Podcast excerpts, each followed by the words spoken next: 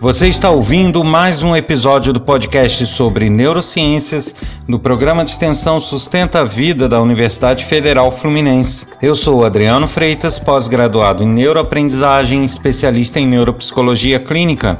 Neste episódio eu falo sobre otimismo.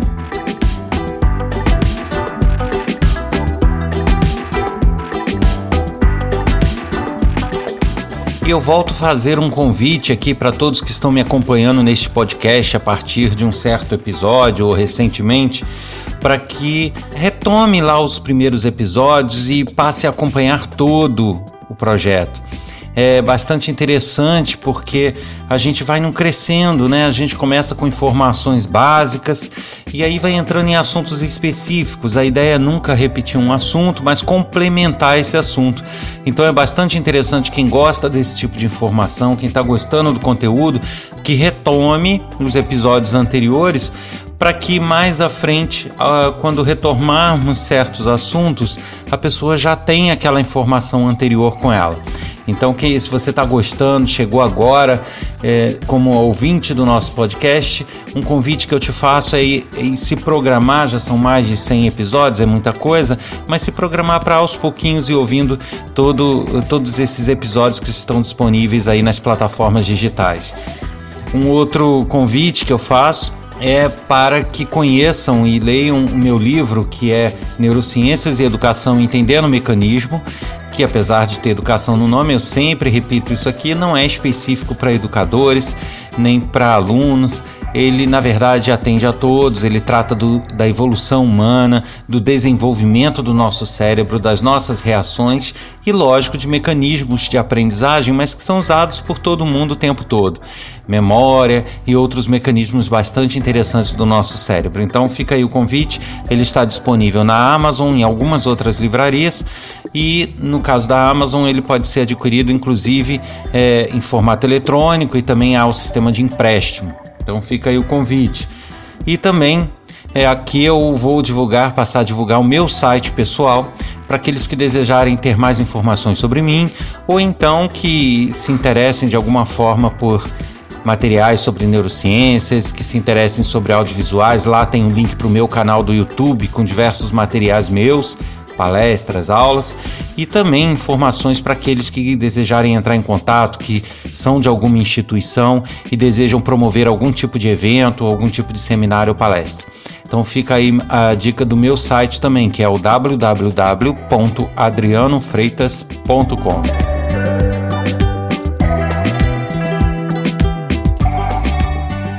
E o otimismo? Pois é, Muita gente fala, ah, fulano é pessimista, fulano é otimista, mas o que está por trás disso, você sabe? Sabe de todas as facetas que envolvem a pessoa ser ou não otimista, o que que isso causa na nossa vida? Pois é, é muita, tem muitas coisas envolvidas e a gente vai tratar um pouquinho dessas coisas agora, nesse episódio. Então, para a gente começar a entender, a gente precisa imaginar o seguinte: é, o otimismo ele tem sim a sua influência genética. Uh, a gente carrega uma herança dos nossos pais com relação ao otimismo ou pessimismo, porém, essa herança, em proporção ao que realmente nós vamos ser em nossa vida adulta, é pequena. As pesquisas já desenvolvidas até o momento estimam que apenas cerca de 25, 26% do que a gente é em termos de, de otimismo ou não é que vem através de herança genética. Então a gente é, traz, carrega dos nossos pais 25% do que a gente é em termos de otimista ou pessimista. Agora, fica aí a grande pergunta: e os outros 75%? De onde vem? Obviamente, é aquilo que eu sempre falo nos episódios, nós carregamos informações é, e tomadas de decisão e comportamentos que são é, moldados na gente no nosso crescimento, no nosso desenvolvimento, de acordo com o meio em que a gente vive, com o aprendizado e com as experiências de vida que nós vamos tendo durante a nossa criação, durante a nossa educação, durante o nosso convívio com as outras pessoas. Então, é, a gente pode dizer que, apesar de haver aí sim uma, uma tendência genética, ela é perfeitamente contornável ou alterável mediante a nossa formação, justamente por essa proporção ser muito baixa, de 25%. Então a gente pode sim determinar como que a gente vai ser. Obviamente que para uma pessoa que já foi criada num determinado ambiente, com determinadas manias, com determinados é, formatos de vida, ela já vai chegar na fase adulta mais moldada do que esses 25%. Né? Então, você que já é adulto, que está me ouvindo, você já tem uma formação maior que isso, maior do que a sua carga genética, obviamente.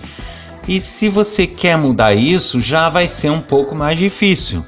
Não vai ser impossível, mas você tem que ter em mente que você carrega toda um, uma experiência de vida que leva a ser o que você é hoje. É, isso daí eu repito em vários episódios porque isso acontece é, com várias coisas, né? Com os processos decisórios, com o nosso humor, com o nosso otimismo, com, com diversos segmentos aí. Agora, é possível mudar.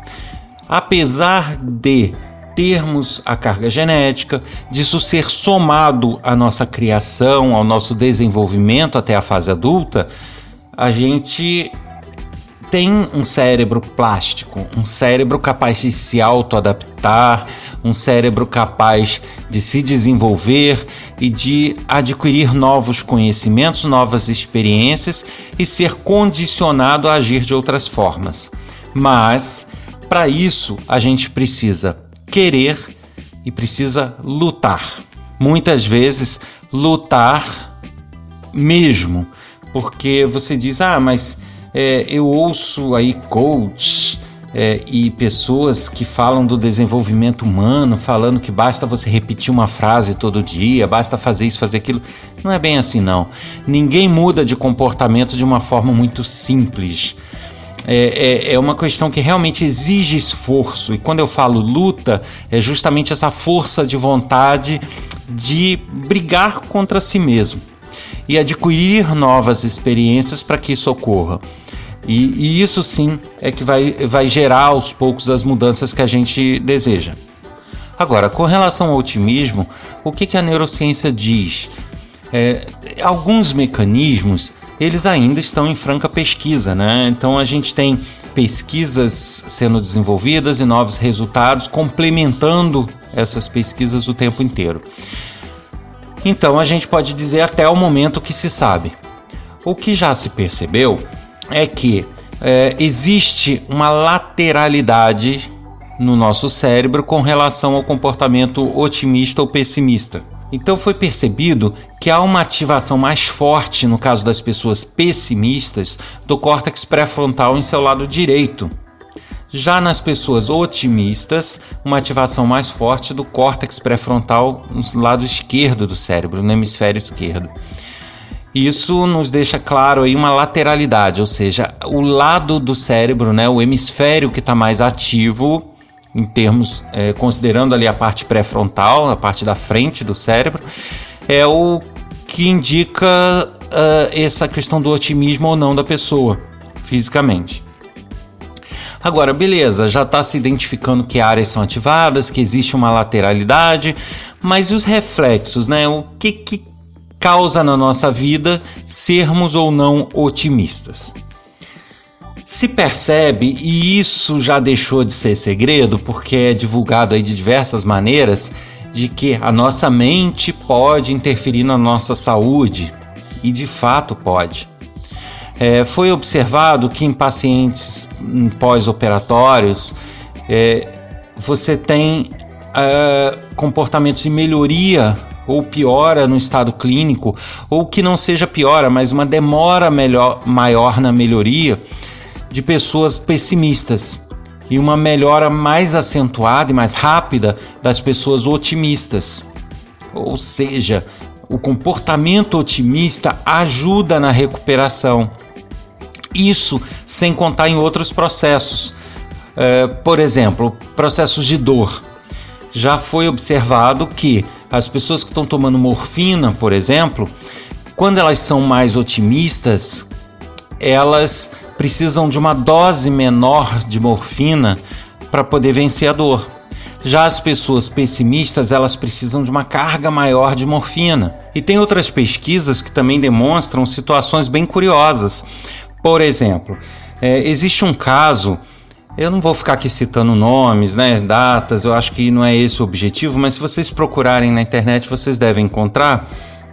Existem casos, por exemplo, onde a pessoa recebe o diagnóstico de câncer e daí ela começa a piorar em dado momento e, e morre. E aí, mediante a necrópsia, se identifica que o câncer não espalhou, ou o câncer não estava agressivo ou não estava em metástase ainda, uh, ou seja, a pessoa piorou e morreu, mas não foi, na verdade, por causa do câncer. E da mesma forma, o inverso também às vezes acontece. Um câncer que está em metástase e a, a, pessoa pode realmente vir a falecer, ter uma piora no quadro, mas muitas vezes o que é esperado acontecer numa ocasião acontece bem depois, ou seja, é, é bem prolongado, é bem, é, é bem mais controlável. Isso realmente tem interferência na forma como a pessoa encara as situações e na questão do otimismo ou do pessimismo. Mas aí as pessoas dizem: ah, mas então é só psicológico? Não, isso existe uma explicação para isso. É porque você ser otimista ou ser pessimista, você tem uma interferência aí do estresse. Para quem não ouviu o episódio sobre estresse, volta lá que vocês vão entender melhor. O estresse, na verdade, não é bem o que se as pessoas imaginam que seja. O estresse são reações físicas do nosso organismo a uma certa situação. Então, essa história de que ah, estou estressado hoje, na verdade não está, senão você estaria cheio de reações físicas. Mas mais detalhes lá no episódio sobre o estresse. Mas então o estresse e o pessimismo, eles estão muito atrelados, são muito ligados. Uma pessoa pessimista, ela tende a estar com estresse reações de estresse no corpo o tempo todo.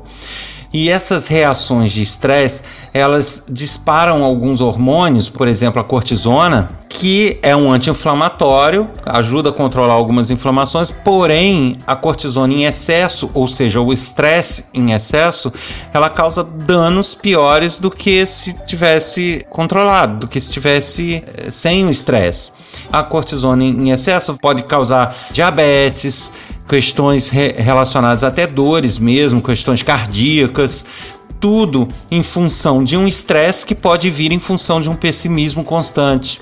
Então, essas pessoas que na verdade tiveram a notícia de que eram portadoras de um câncer, elas pioraram e morreram sem que o câncer tivesse avançado, na verdade, elas morreram basicamente por hormônios como a cortisona ou outros que foi liberado em excesso mediante uma situação de estresse. Ou seja, ela alimentou um pessimismo, esse pessimismo alimentou reações de estresse no organismo que gerou certas liberações de hormônios que em excesso fizeram com que ela entrasse num, num, num estágio em que ela piorasse e até viesse a morrer quando na verdade ela poderia ter sido resguardada se ela tivesse esse estresse controlado, ou seja, não tivesse nessa situação de pessimismo extremo. Aí eu faço até um link com outro episódio também, por isso é que eu convido a todos a acompanharem os episódios anteriores também, porque as coisas vão se interligando. Uh, além de falar do estresse propriamente, tem um episódio onde eu falei do efeito placebo que é o efeito placebo? É quando você toma uma substância ou você realiza uma atitude acreditando que algo vai acontecer em detrimento daquilo, mas que na verdade você aquilo não tem efeito nenhum e você, aquilo te faz acreditar, ou seja, te faz ter um otimismo. Uh, isso também é, ajuda nas situações, o efeito placebo. Eu já falei sobre isso. Mas por quê? É o contrário da situação que eu acabei de descrever. Quando você é, tem um efeito placebo na pessoa, em alguns momentos ela recebe uma injeção de otimismo. E essa injeção de otimismo faz com que ela inverta esse ciclo de pessimismo, ou seja, ela reduz a liberação desses hormônios que fazem mal em excesso.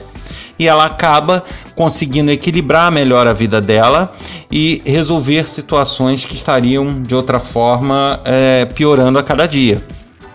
Então a gente pode dizer que é, a gente precisa sempre lutar contra o pessimismo e buscar sempre ter uma visão otimista sobre as coisas, porque isso vai tornar, além de tornar a nossa vida, o nosso convívio mais leve, nos ajuda a resolver os problemas e evitar questões ligadas à saúde que podem nos danificar, que podem nos causar danos. A gente ter uma visão otimista, eu diria que só nos traz benefícios. Você ser uma pessoa pessimista e só olhar as coisas que podem dar errado vão tender a te causar danos físicos constantes, sem contar a, a questão né, do convívio e, e, e da questão da leveza né, no seu convívio e na sua vida.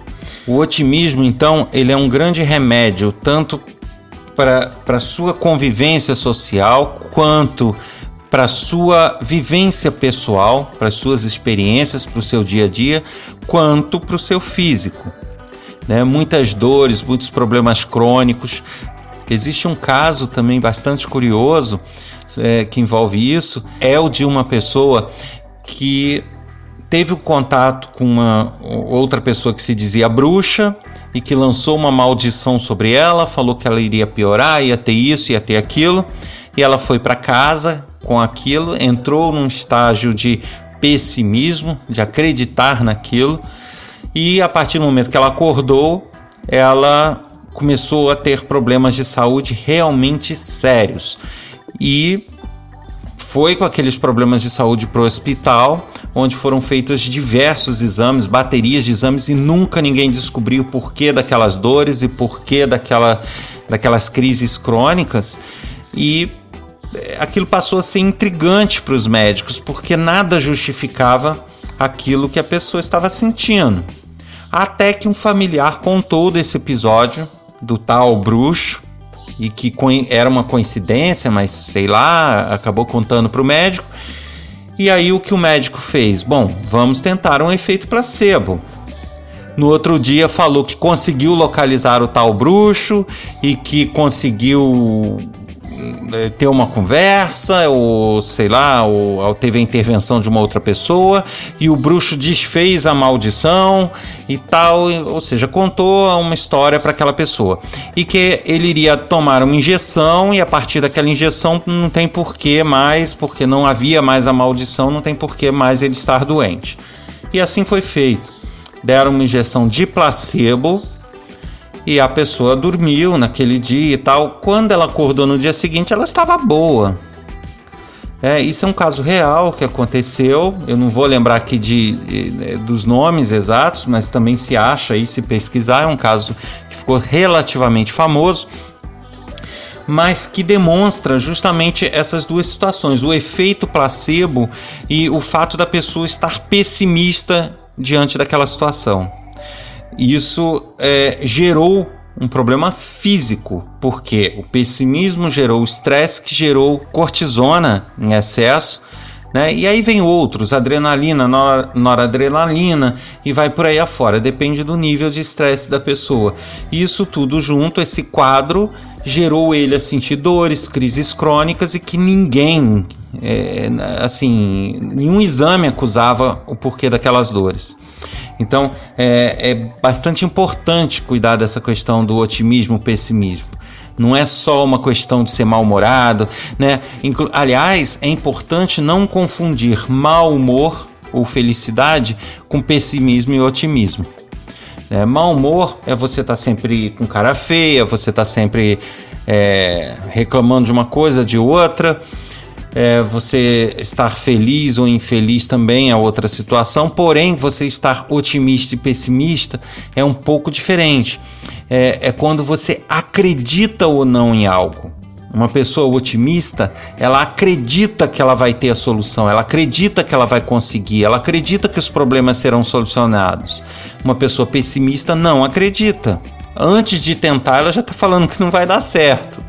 E isso é que é, é o gerador dessa série de consequências até fisiológicas que acabam surgindo. Então é importante que se lute para é, é, inverter essa visão. E aí eu faço referência àquele outro episódio da bola de neve, novamente, né? Que se inverta a bola de neve para que ao invés de uma visão pessimista sobre as coisas e situações e problemas, a gente passe a ter uma visão otimista, porque isso sim vai nos ajudar a, a, a melhorar a nossa vida em todos os sentidos, até físicos. Aí vem o grande problema disso tudo. Tá, mas se eu tenho uma carga genética de 25% aproximadamente que vem dos pais, que define o caráter otimista ou pessimista.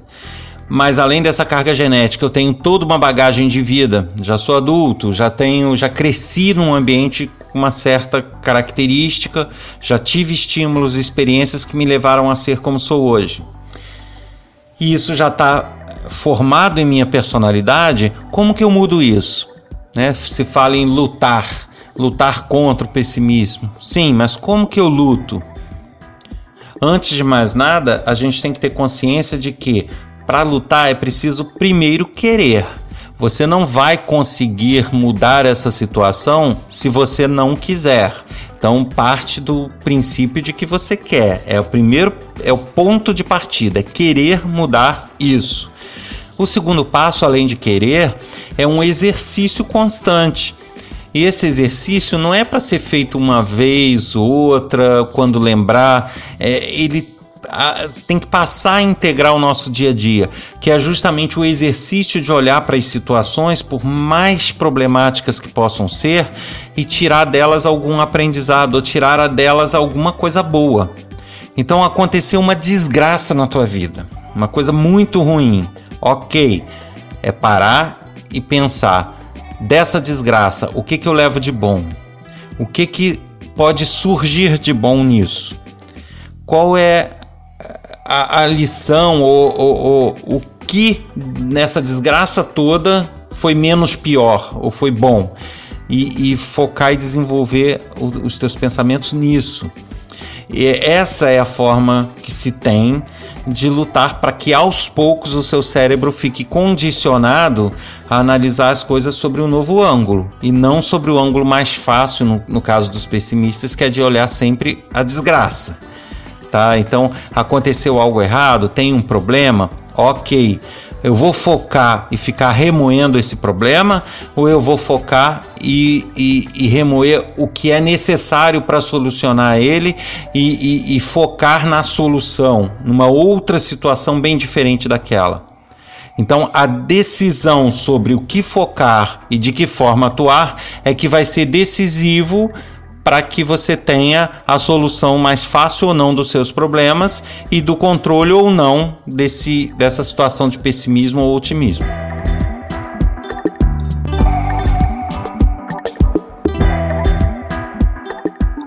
Você ouviu mais um episódio do podcast sobre neurociências do programa de extensão Sustenta a Vida da Universidade Federal Fluminense. Meu nome é Adriano Freitas, pós-graduado em neuroaprendizagem, especialista em neuropsicologia clínica. Eu convido a todos participarem com sugestões, críticas, dúvidas, é, comentários, para que a gente possa gerar uma interação maior entre todos que me ouvem nesse podcast. Vocês podem escrever para o e-mail podcast@sustenta-vida.com com a sua mensagem ou então mandar um áudio de WhatsApp para o número código 22 99 222 1003. Eu encontro vocês na próxima semana. Até lá.